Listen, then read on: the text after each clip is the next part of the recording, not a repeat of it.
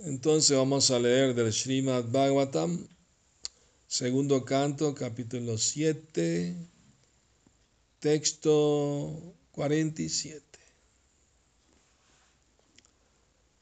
Om Namo Bhagavate Vasudevaya. Om Namo Bhagavate Vasudevaya. Om Namo Bhagavate Vasudevaya. Om Namo Om Namo Bhagavate Vasudevaya. Om Namo Bhagavate Vasudevaya. Sashwat Prashantam Avayam Pratibodha Matram.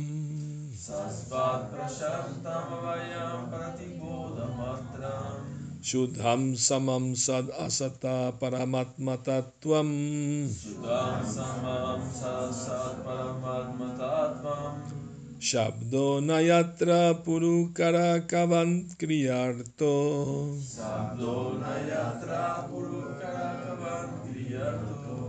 मया परैता विमुखे च विलज्जमाना मया परैत्या विमुखे च विलज्जमाना Tadvaipadam Bhagavata Paramasya Pumso. Tadvaipadam Bhagavata Paramasya Pumso. Brahmeti Yadvidur Ajashra Sukam Vishokam. Brahmeti Yadvidur Ajashra Sukam Vishokam.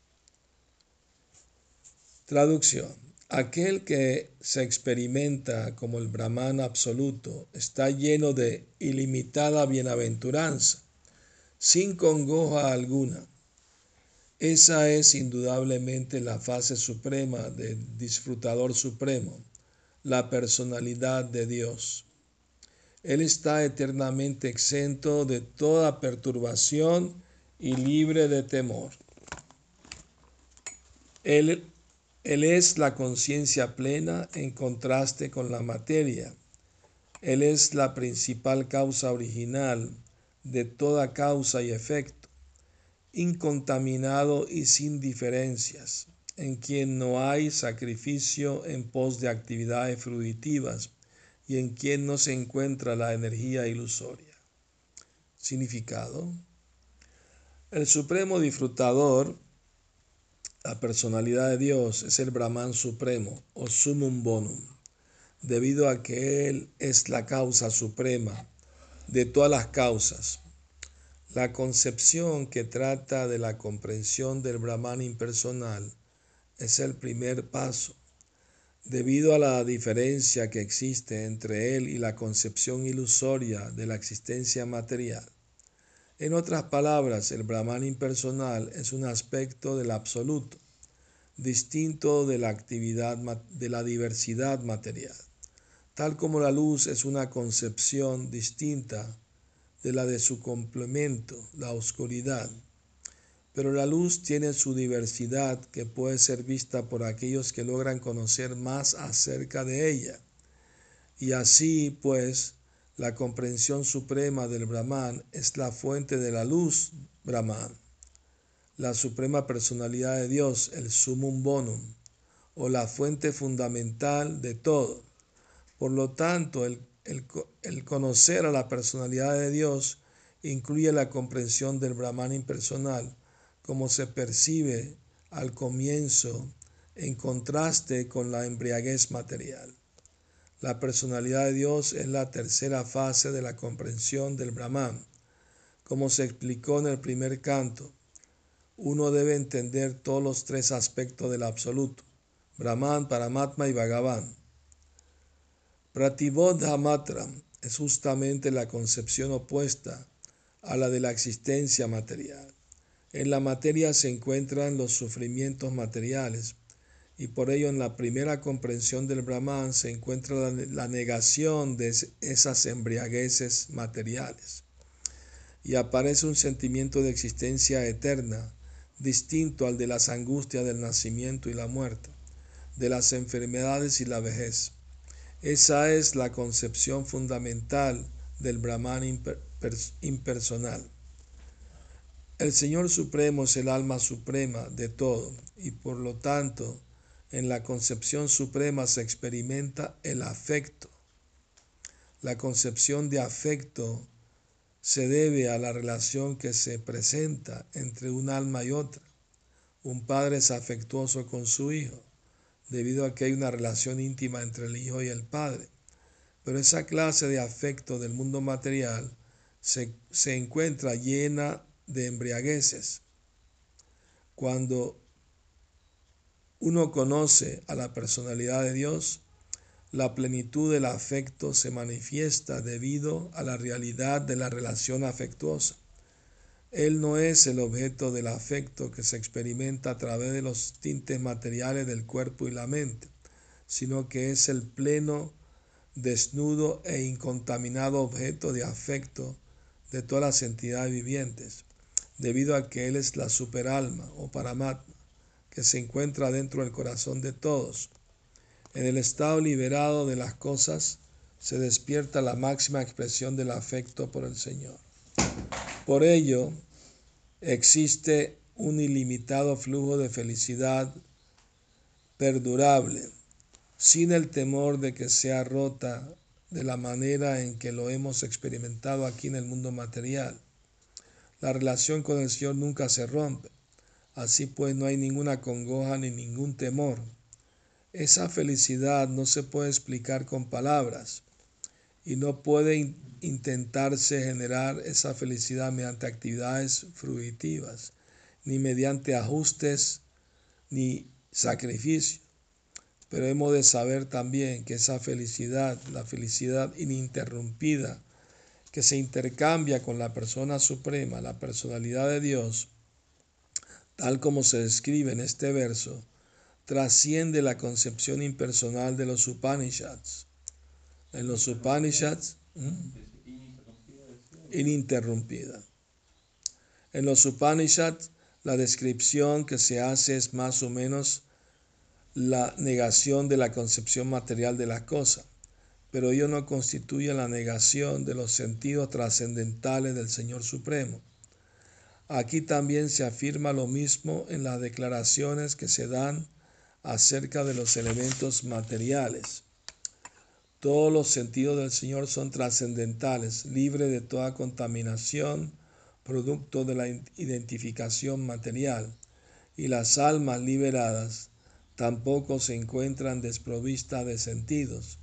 De lo contrario, no podría existir entre ellos ninguna correspondencia de felicidad espiritual libre de trabas, en un estado ininterrumpido júbilo espontáneo. Todos los sentidos, tanto del Señor como de los devotos, carecen por completo de contaminación material. Ellos son así debido a que se encuentran más allá de la causa y los efectos materiales. Como se menciona claramente aquí, Sat Asata Param, la ilusoria energía material no puede actuar ahí por la vergüenza que siente ante el Señor y sus devotos trascendentales. En el mundo material las actividades de los sentidos no carecen de congoja, pero aquí se dice claramente que los sentidos del Señor y de los devotos carecen de toda congoja. Existe una marcada diferencia entre los sentidos materiales y los espirituales, y uno debe conocerla sin negar los sentidos espirituales debido a una concepción material los sentidos del mundo material están saturados de ignorancia material. Las autoridades han recomendado de muchas maneras la purificación de los sentidos de la concepción material. En el mundo material los sentidos se manipulan para la satisfacción individual y personal, mientras que en el mundo espiritual los sentidos se utilizan correctamente con el propósito para el cual fueron originalmente destinados, es decir, para la satisfacción del Señor Supremo. Esas actividades de los sentidos son naturales y por lo tanto la complacencia de los sentidos que allí se encuentra no es interrumpida ni rota por la contaminación material, debido a que los sentidos se encuentran purificados espiritualmente. Y esa satisfacción de los sentidos la comparten por igual aquellos que participan de la correspondencia trascendental. Como las actividades son ilimitadas y aumentan constantemente, no existe lugar para intentos materiales o ajustes artificiales. Esa felicidad de naturaleza trascendental se denomina Brahma Saukyam y se, describirá claramente en el quinto canto. Brahma Saukyam tu Anantam, dice el, el verso. Anantam quiere decir ilimitado, esa felicidad es ilimitada no tiene límites y nunca se interrumpe. O sea, la energía ilusoria maya se avergüenza de presentarse ante el Señor, porque tiene la labor, mm, digamos, eh, no muy eh, querida por ella misma, de poner en ilusión a las entidades vivientes del mundo material. Entonces es su deber pero no es que le guste mucho, porque ella es devota pura del Señor también. Pero aquellos que han olvidado a Krishna desde tiempo inmemorial, ella les da sufrimiento y miseria, como una forma, una forma de reforma, ¿no? de reformarlos. Porque a menos que exista el sufrimiento, nadie busca la verdadera felicidad y del mundo material la supuesta felicidad que hay es muy efímera, muy temporal, ¿no? Y va acompañada con congoja, sufrimiento. Porque en el mundo material está lleno de dualidad. Si hay placer hay dolor, si hay felicidad hay sufrimiento, si hay noche hay día, hay blanco hay negro. Entonces lleno de dualidad. No hay felicidad pura ni ininterrumpida en el mundo material. No puede, no puede existir tal cosa. Pero hay un mundo divino, eterno, trascendental, donde el Señor Supremo intercambia relaciones afectuosas con sus devotos y devotas ¿ah? eternamente. Y la felicidad que experimentan con los sentidos espirituales. El problema que tienen los impersonalistas es que ellos no aceptan de que hay formas espirituales con sentidos espirituales. Para ellos toda forma tiene que ser a la fuerza material, porque su experiencia en el mundo material es que las formas son materiales. Entonces su idea del absoluto es que tiene que carecer de forma y de actividades, porque si no sería material. O sea, su idea del, plano espiritual es la negación del mundo material. O sea, lo que hay aquí no puede existir allá. Ese es su concepto errado. Pero no saben que el mundo material en realidad es un, reflejo desvirtuado del mundo espiritual. O sea, así como tú ves la sombra de un árbol a la orilla de un lago, ves el tronco hacia arriba, las hojas hacia abajo. De la misma manera, aquí, por ejemplo, hay relaciones eh, cariñosas, ¿no? Entre amigos, familiares, ¿verdad? ¿Ah? Etcétera. Pero no están libres de, de problemas. A veces los mismos familiares se pelean, ¿no? Se llevan mal, ¿no? Puede pasar cualquier cosa, los amigos se ven enemigos. O sea, no hay pureza en la relación. Siempre hay alguna embriaguez, algún, defecto, ¿no? Porque todo está contaminado con el deseo de, de buscar satisfacción propia de los sentidos. Y si alguien está obteniendo algún obstáculo a mi satisfacción de los sentidos, ya se vuelve una persona indeseable. Pues, Y por eso hay problemas en todo el mundo entre personas y personas, ¿no? país y país, ¿no? y en todo el universo suceden esas cosas, continuamente conflictos, desde el comienzo de la creación, devotos y demonios. Los semidioses son devotos y los demonios son enemigos de los semidioses y del Señor Supremo. El conflicto va a seguir, no va a parar. es, es de la naturaleza misma del mundo material. Y todo eso para desencantarnos de seguir tratando de buscar felicidad en un lugar donde realmente no la hay. Como dice Krishna en el Bhagavad Gita, Abrahma Bhuvanal Loka Punaravarti Norjuna Mamupetya Tukaunteya Punarjama Navidyate. Desde el planeta más elevado Brahma Loka hasta el más bajo Patala Loka. Todos son lugares de sufrimiento y muerte. Pero aquel que regresa a mí no vuelve a nacer en este mundo material. ¿no? Entonces esa es la promesa de Krishna. Ahora bien, alguien puede pensar, pero incluso Brahma Loka. Bueno, es que depende, ¿eh? depende. Eh, le voy a dar algunos detalles sobre Brahma Loka.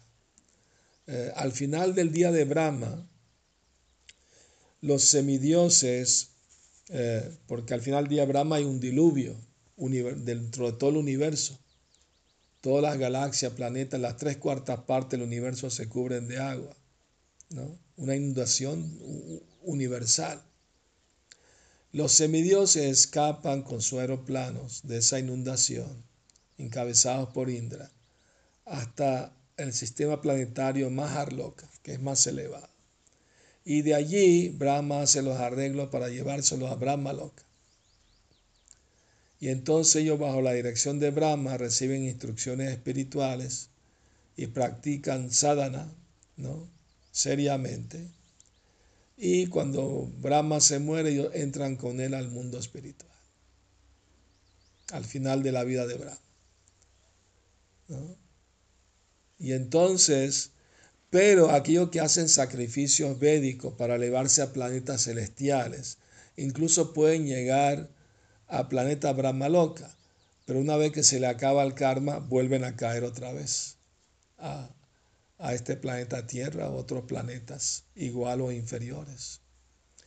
Pero los que son discípulos de Brahma, como los semidioses, ellos entran con Brahma al mundo espiritual, no caen otra vez a estos planetas inferiores. ¿no? Entonces esa es la información que Sila Rupa Goswami da en el lago Bhagavatamrita. ¿Mm? ¿Hay alguna pregunta? Sí, sobre esto. Sí. O sea, muchos semidioses viven mucho tiempo menos que Brahma. sea, Por supuesto. Entonces podríamos entender que los semidioses que acuden con Brahma a partir de, de, de este proceso y que están en Brahmaloka, a veces regresan a sus posiciones, pero cuando dejan el cuerpo ellos van directamente a Brahmaloka y viven ahí como discípulos de Brahma hasta que Brahma muere y se liberan juntos, así sería el proceso. En realidad los detalles, tanto detalles no se dan. Simplemente una vez que ellos van a Brahmaloka, ya van a vivir la misma duración de vida que todos los habitantes que viven en Brahmaloka, porque están en es, al morte en forma sutil su cuerpo se transforma al entrar a Brahmaloka. Es una posibilidad. Entonces otras entidades vivientes piadosas ocupan al día siguiente de Brahma, Otro, otros Ot- semidioses. ocupan los puestos y reciben el mismo nombre, Indra, Surya, porque es un cargo, Una posición. Y así pasa cada día de Brahma. Entonces, el plan de Krishna es perfecto para todas las entidades vivientes del universo. De una manera u otra, llevarlas ¿no? de vuelta al hogar eterno, la felicidad eterna. Algunos cooperan, otros no quieren cooperar.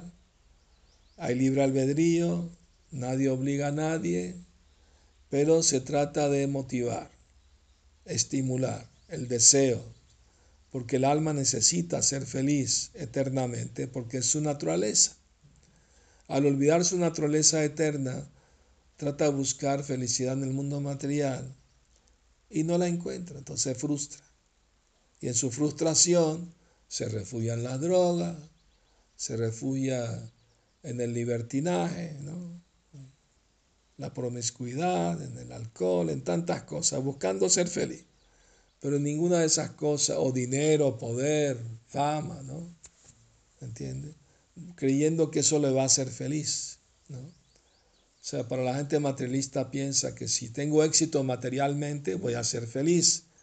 Me van a alabar si soy famoso soy rico, o sea, ¿me entiende? la gente me va a admirar, ¿no? ¿Entiende? Entonces esa es una ilusión de Maya muy fuerte, ¿verdad?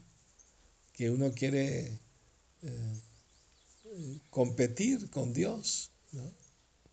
¿Entiende? Entonces, mientras, mientras haya almas que quieren eso, el mundo material va a seguir. No va a parar. Porque a veces los devotos sentimentalmente preguntan, pero va a llegar el día en que todas las almas regresan al mundo espiritual. Ya no va a haber más mundo material. Y no, eso nunca va a suceder. Por la sencilla razón de que hay libre albedrío y, como hay un número ilimitado de almas, incontables, siempre va a haber algunas almas que van a querer estar intentando disfrutar del, de la energía material. Entonces el plan de Krishna, y, y Bhaktivinoda lo explica muy bien en el Jaiva Dharma, que la verdad absoluta para ser completa tiene que tener ambas cosas, el mundo perfecto y eterno y el mundo material temporal. Si no, la verdad absoluta no es completa. Tiene que tener todo en su totalidad, ¿no? Ahora bien, el supuesto sufrimiento que las almas experimentamos en el mundo material en realidad es superfluo. Porque en realidad, si al final las lleva a la bienaventuranza eterna, a la felicidad eterna, pues valió la pena, ¿no?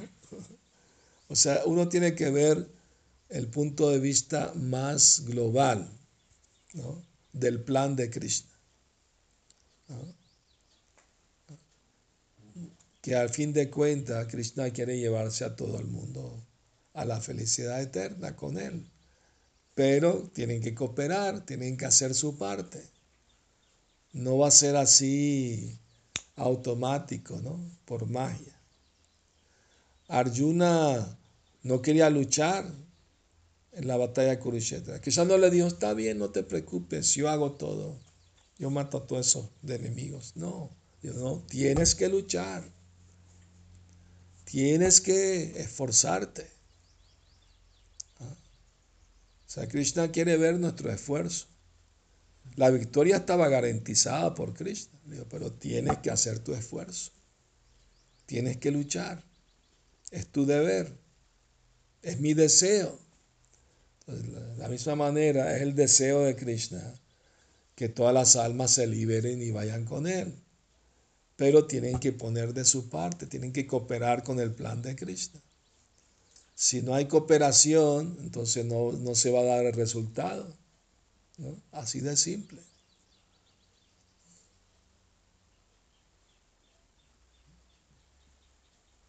Entonces, siendo por Krishna, todas las almas estarían en el mundo espiritual. Por supuesto, pero Krishna no quiere obligar a nadie a, obedecerlo.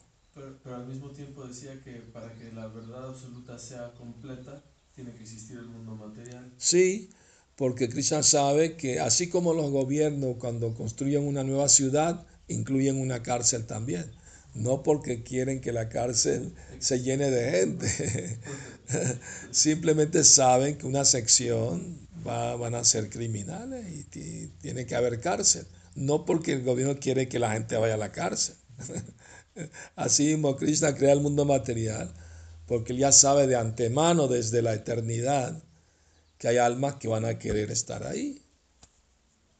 Por, por deducción lógica, ¿no? O sea, por, por cuestión matemática, ¿no?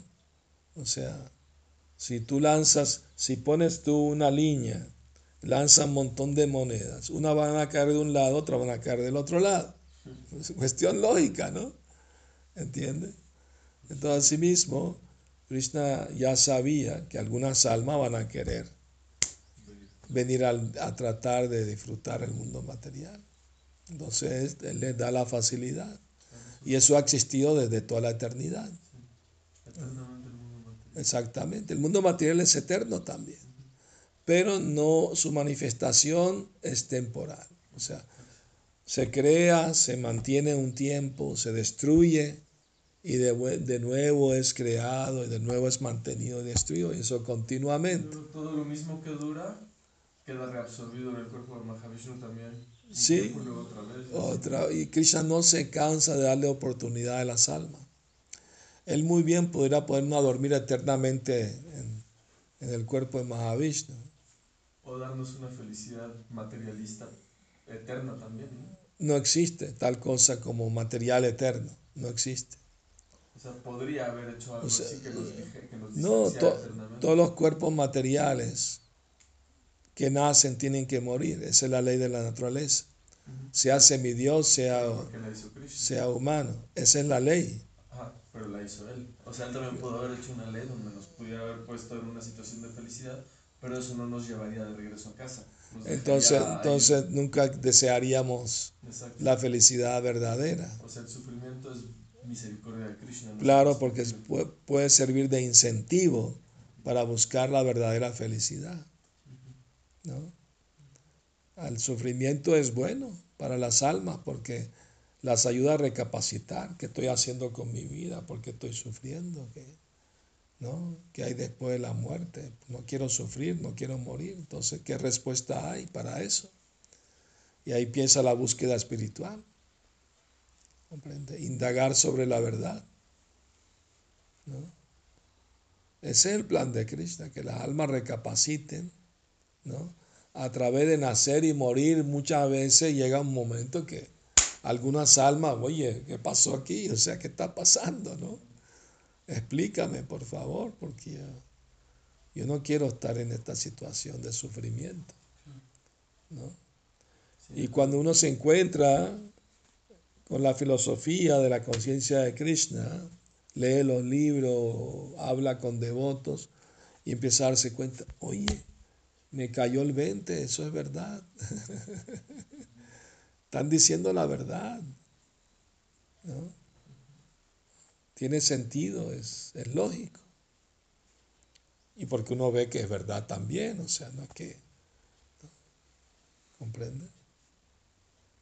Entonces, palena parishate, uno puede juzgar algo por el resultado. ¿no? O sea, uno no puede hacer lo mismo y esperar un resultado diferente. ¿Entiendes? La gente piensa que, que pueden uh, seguir haciendo lo que están haciendo, pero van a tener un resultado distinto a lo que están teniendo. ¿no? Ese es el problema que tienen. Quieren una pastilla mágica.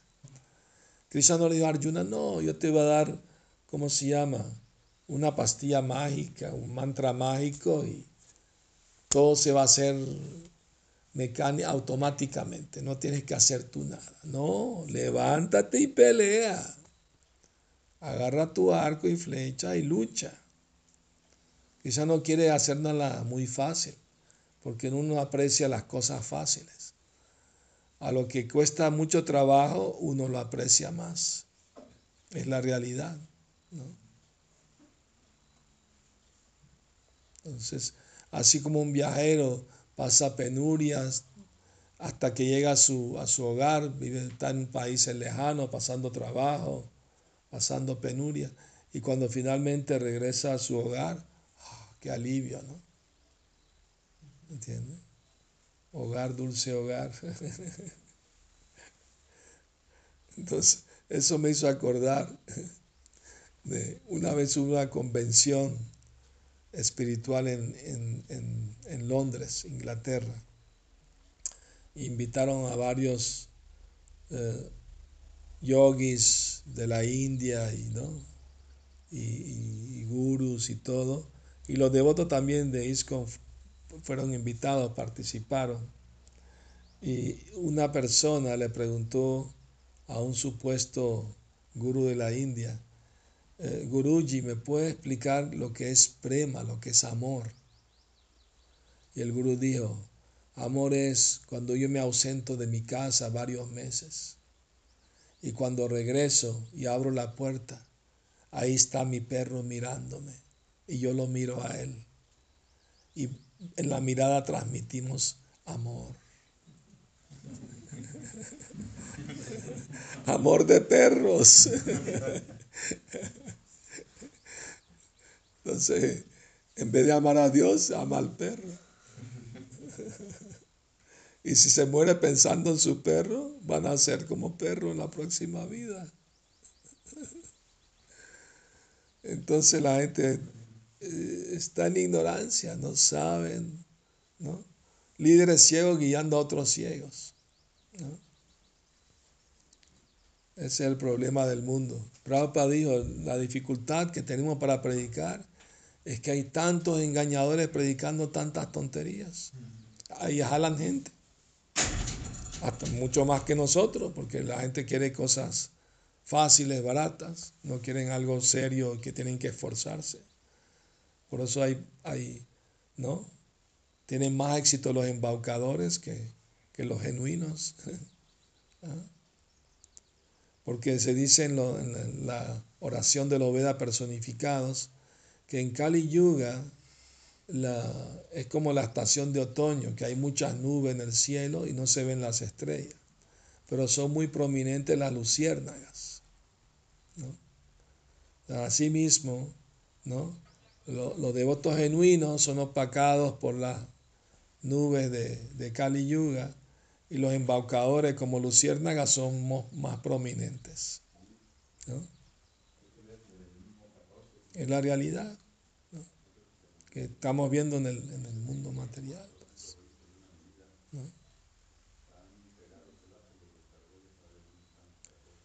Muy bien, muchas gracias por venir a escuchar la clase del Srimad Bhattan. शिला प्रभुपाद की जय गौरा प्रेमानंदी हरि हरि बोल जय हरे कृष्ण